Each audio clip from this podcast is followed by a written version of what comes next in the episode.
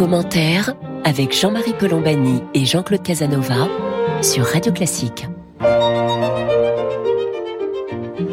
Bonjour et bienvenue de nouveau dans Commentaire. Nous sommes très heureux de vous retrouver, toutes et tous qui avaient la gentillesse de nous prêter attention.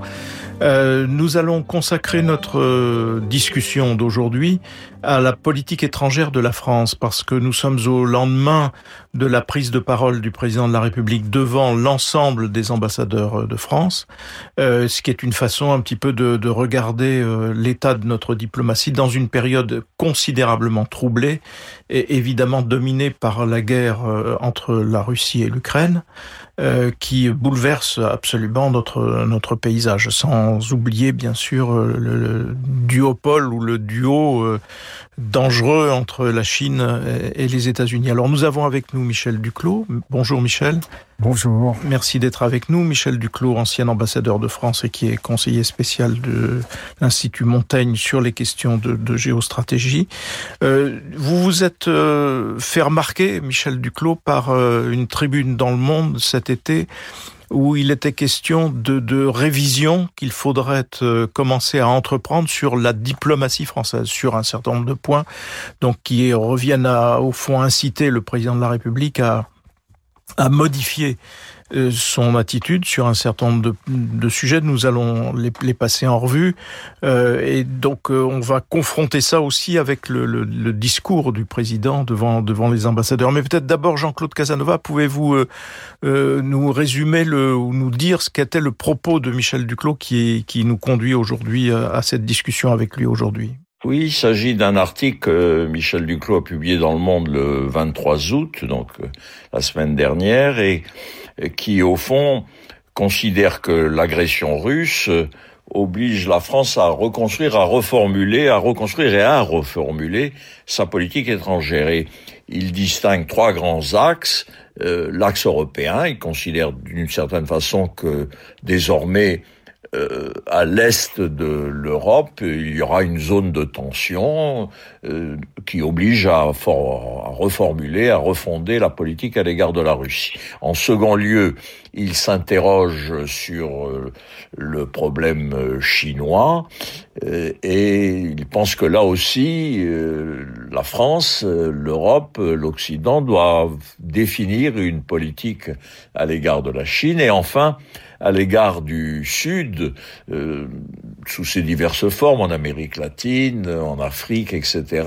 Ce que la situation actuelle fait apparaître, c'est une forme de, de neutralisme de ces pays qui ont, dont beaucoup ont refusé de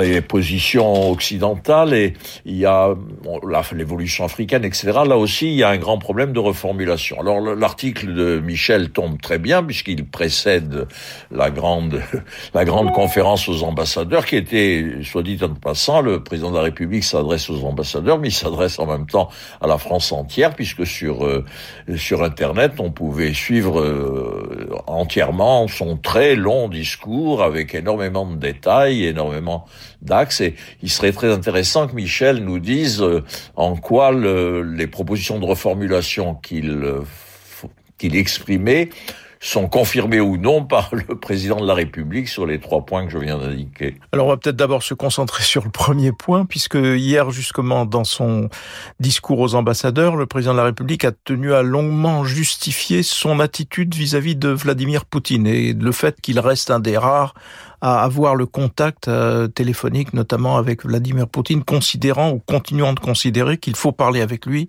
parce que le jour où euh, Russes et euh, Ukrainiens se mettront autour de la table, il faut pouvoir être légitime à être nous aussi, d'une certaine façon, autour de cette table. Michel Duclos.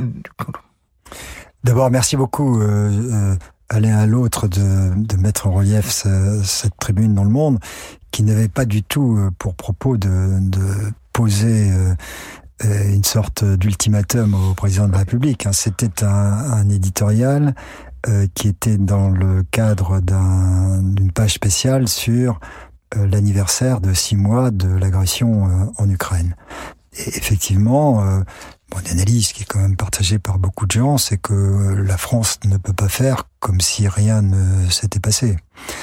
Et sur la, question euh, européenne et donc la question russe, puisque les deux sont plus liés que jamais, il me paraît évident qu'il faut tirer les conséquences du fait que euh, nous n'avions pas complètement raison euh, et que les Russes étaient beaucoup plus vindicatifs et agressifs que nous l'avions imaginé.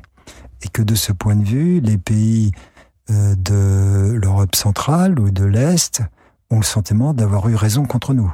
Voilà le, problème devant lequel nous sommes. Alors, c'est pas très important d'avoir raison ou tort hein, en politique. C'est pas ça le problème.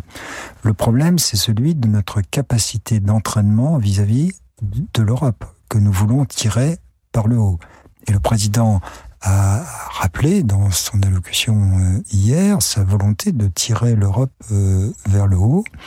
Je crois aussi qu'il a actualisé son logiciel sur la Russie, puisqu'il dit bien qu'il faut lui résister, qu'il faut soutenir euh, l'Ukraine.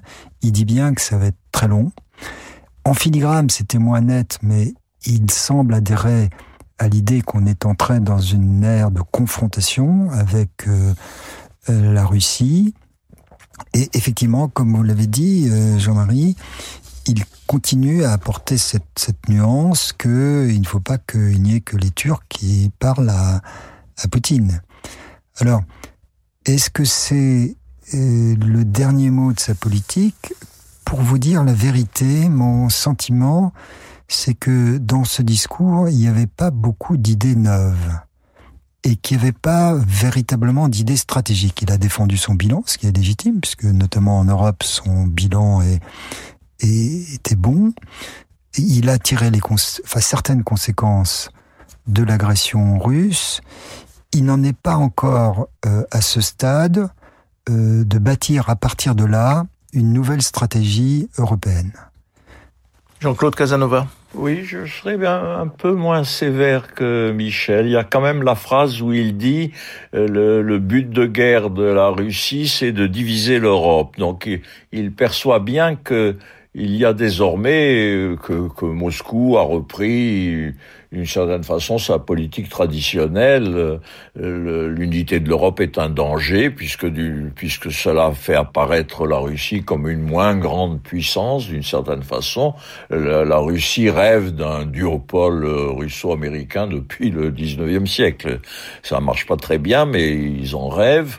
Et donc, euh, je crois que le président perçoit bien le, le danger russe et que tout ce qu'il a dit sur la souveraineté, il a approuvé un document que je crois qu'il faut lire en même temps que la déclaration du président de la République et le grand discours du chancelier allemand à l'université Charles IV, la grande université de Prague, fondée par un lointain successeur de Charlemagne. Donc, euh, il y a quand même l'idée, si vous voulez, de la cohésion politique de l'Europe, qui est très présente chez lui et qui est antagonique de la, de la politique russe.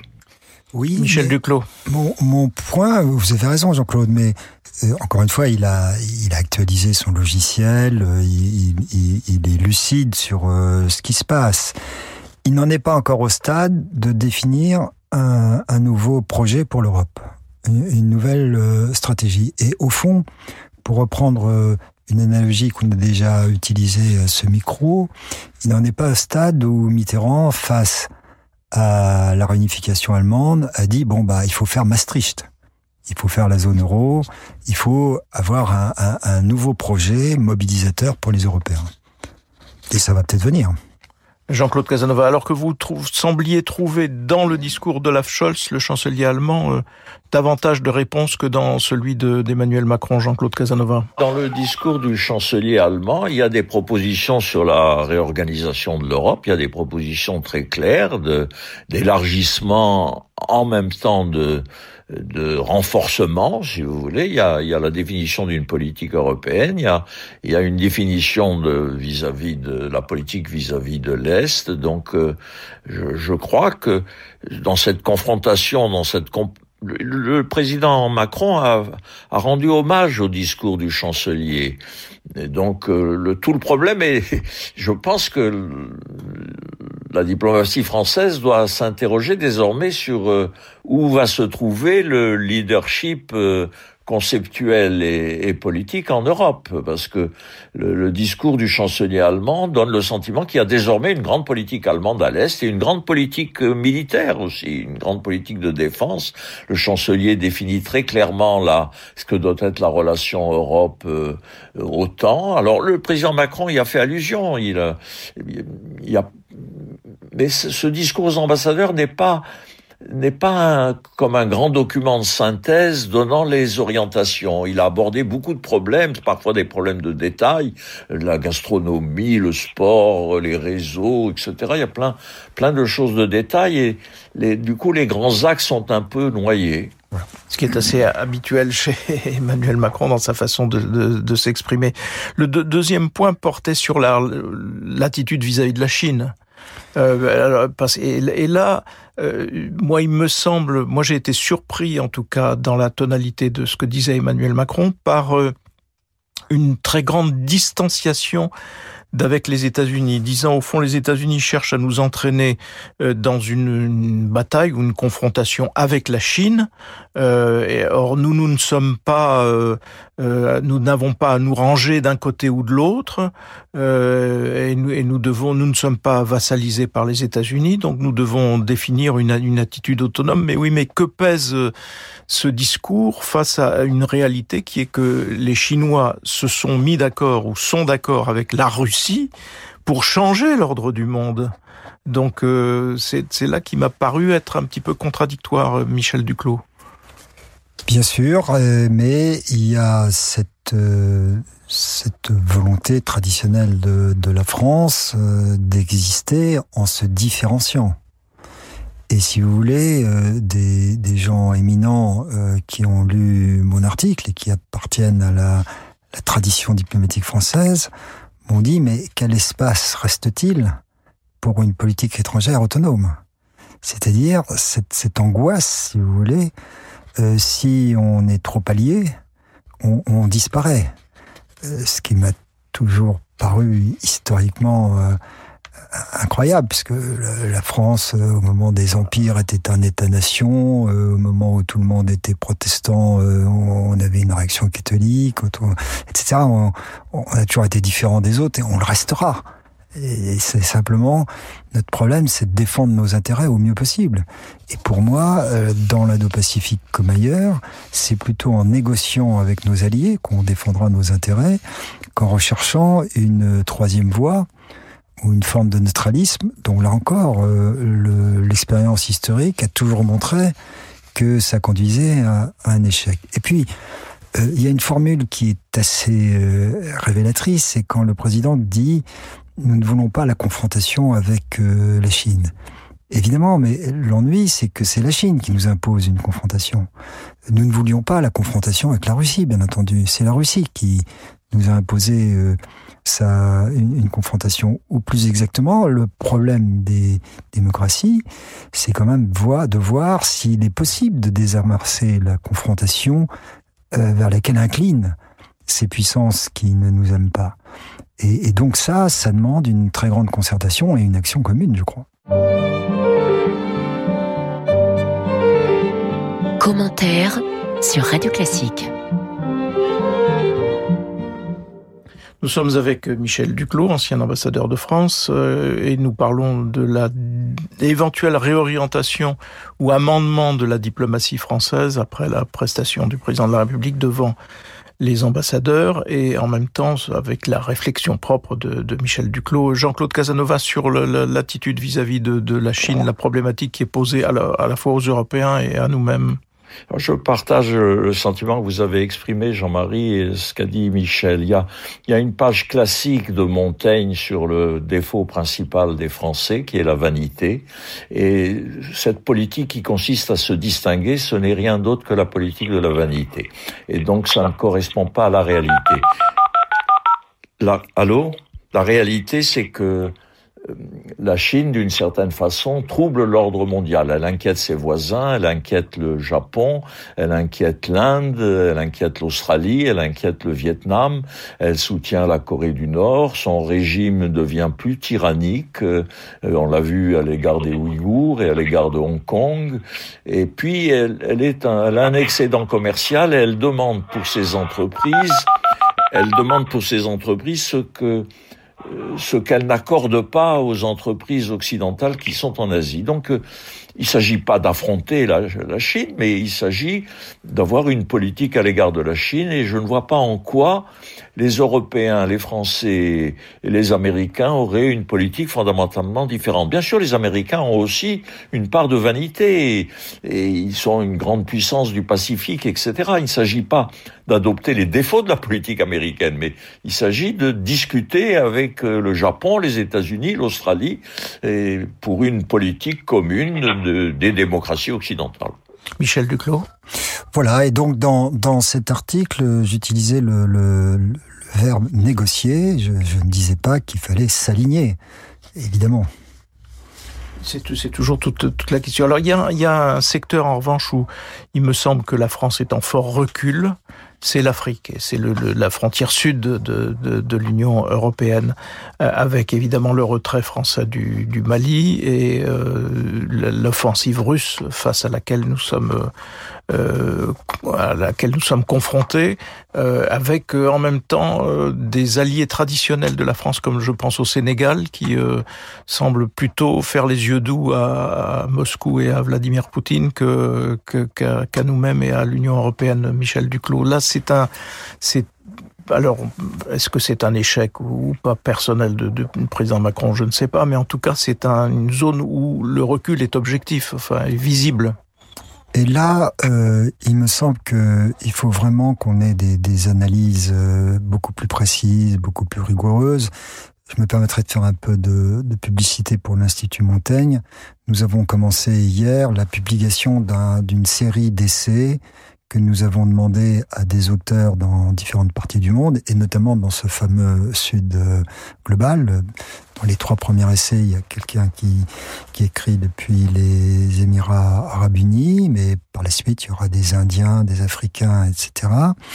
Et en ce qui concerne les Africains en particulier, euh, ce qui est très frappant, c'est que euh, la, culture actuelle des, décideurs africains est plus marqué, curieusement, par la politique de la décolonisation que ce n'était le cas il y a 10 ou 15 ans ou 20 ans. Ils vivent davantage aujourd'hui les griefs de néo-décolonisés que ce n'était le cas euh, il y a un certain nombre d'années. Et leur lecture euh, de l'agression russe, c'est que nous, on pourrait penser c'est typiquement une agression euh, coloniale contre une ancienne euh, possession de l'Empire russe, l'Ukraine, mais leur lecture, c'est plutôt que ceux qui soutiennent l'Ukraine, c'est les anciens colonisateurs.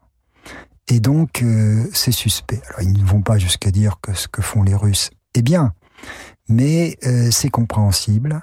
Et ce que font les Russes contribue à mettre, euh, à secouer cet ordre mondial dominé par les Occidentaux, qui est un ordre, euh, dans leur esprit actuel, des dirigeants actuels, néocolonial.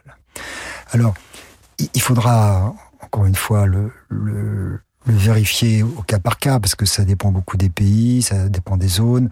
Par exemple, euh, au Proche-Orient, c'est un peu différent, mais il y a quelque chose de même nature. Et dans les différents collègues que j'ai interrogés de, ces pays pour cette série de l'Institut Montaigne, il y a un mot qui est revenu constamment, c'est le mot respect. C'est Poutine nous respecte, il respecte nos dirigeants, c'est pas le cas des Occidentaux. Et ça, évidemment, ça doit nous faire réfléchir, parce qu'on peut considérer que c'est absurde, faux, etc., mais peu importe. À partir du moment où c'est la perception dans beaucoup de pays, il faut en tenir compte. Alors évidemment, il y a des questions d'intérêt. Hein. Beaucoup de ces pays dépendent euh, des armements russes, choses que c'est vrai. il y a une intense propagande russe, proprement dite, qui, est quand même euh, destinée à nous... Sur lequel le président de la République s'est longuement étendu en disant bien que maintenant, une des fonctions essentielles de la diplomatie, c'est de contrer cette euh, propagande russe.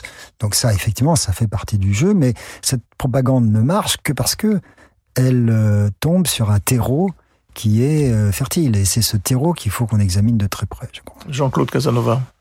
Oui, non, je c'est une partie difficile, en même temps tout à fait compréhensible. Si vous voulez, le, le monde tiers, si j'ose dire, cultive à la fois du, du ressentiment à l'égard des plus puissants qu'eux et du ressentiment d'origine coloniale. Et là, il doit y avoir de très grandes novations dans le comportement. Il faut, il faut nous faire aimer davantage et, et chercher les moyens de se faire aimer en se faisant en se faisant respecter. Et donc euh, là-dessus, je trouve que le discours du président Macron offre plein de plein d'initiatives et d'incitations à une meilleure politique.